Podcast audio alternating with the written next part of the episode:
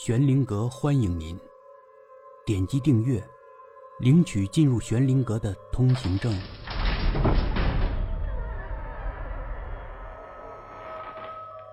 民国奇人第三十三集，而另一件事情就费劲多了，足足五百里远呢，如何去那里都是个问题。走，我也能走去。但是恐怕会惹人生疑。那是个偏僻的地方，很少有人去。另外，我人高马大的，当了这么多年的土匪，气质也发生了变化，肯定不像是平常人了。我不想惹麻烦，我得伪装一下自己。思来想去，我还是装成买卖动物毛皮的小贩吧。这行我年轻的时候还真干过几天。这里面的诀窍、术语、价格等等，我还是熟悉的。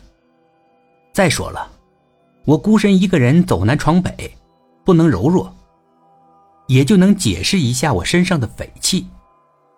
我买了辆驴车，又买了几张狼皮、几张羊皮，铺在驴车上面就出发了。一路倒很顺利，约么半个月吧，我就到了那个地点，是个小集镇。一路上我没住过店，晚上我都是铺张狼皮在地上，再往身上盖张狼皮，喝一斤烧酒就对付过去了。我只是个毛皮小贩，利润微薄，为了节省点钱，就省掉住店的费用，这说得过去，也不会有人打我的主意。我主要是想守着我的驴车，我在驴车的护板上做了点手脚。我的金条都藏在护板的暗格里，守着驴车睡觉，我才踏实。在那个集镇上，我打听到了那户人家，也接近街道的中心地带，因此我就在那户人家的对面安营扎寨，伺机而动。我不能直接跳到大街上告诉大家，这户人的地窖里埋了个死人。如果我那样做，别人会问我怎么知道的。而我是解释不清楚这个问题的，反而我会被大家怀疑。我得冷静，观察几天，再想办法。一路上我又收了几张皮子，所以我的小摊也颇具规模。我唯一担心的是，我驻扎在那里会不会给我身后的住户带来麻烦？那家住户门院修得很好，差不多是这个集镇上最好的，像个大户人家，挺讲究。不过大门紧闭，并不经常见人。第二天上午，我才看到大门开了，一个年轻的姑娘出来了，挎了个篮子，像是出门买菜。她见到门边的我，略有些惊讶。我连忙向她致意：“啊，不好意思，能否借宝地两天？我卖完这十几张皮子啊，我就走。”姑娘没怎么考虑，就点头了。我又说话了。呃，驴子的粪便我会随时的清理的，你放心。没事儿。姑娘离开的时候又看了看我车上的货物，她买完菜回来又打量了一下我。过了一会儿，她开门出来。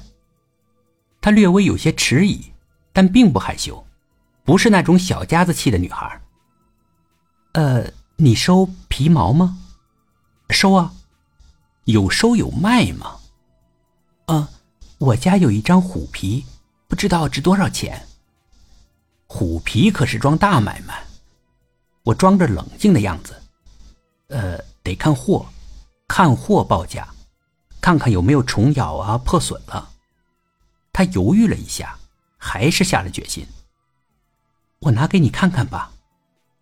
过了一会儿，他拿了个包袱出来，里面是一张虎皮。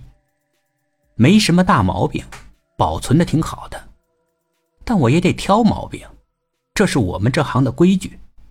姑娘有些心虚了。那么值多少钱呢？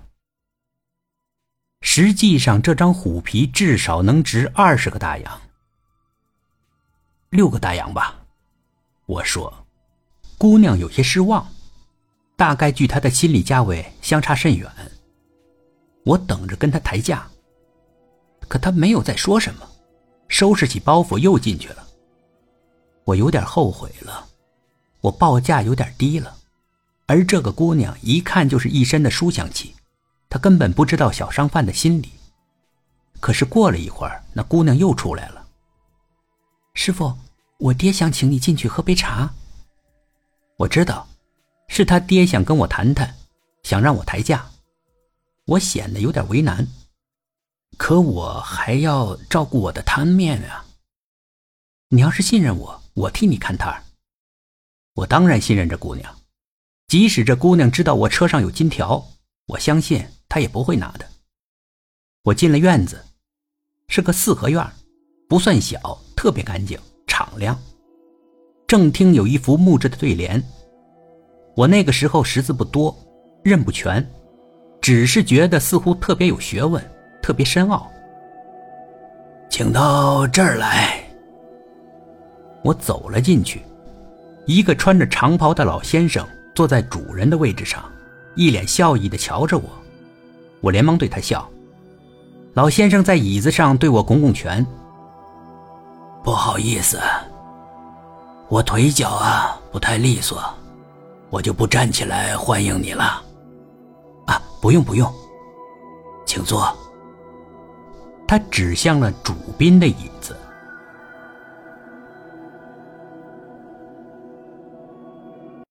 本集故事播讲完毕，更多精彩的故事，欢迎到天空之城的主页收听。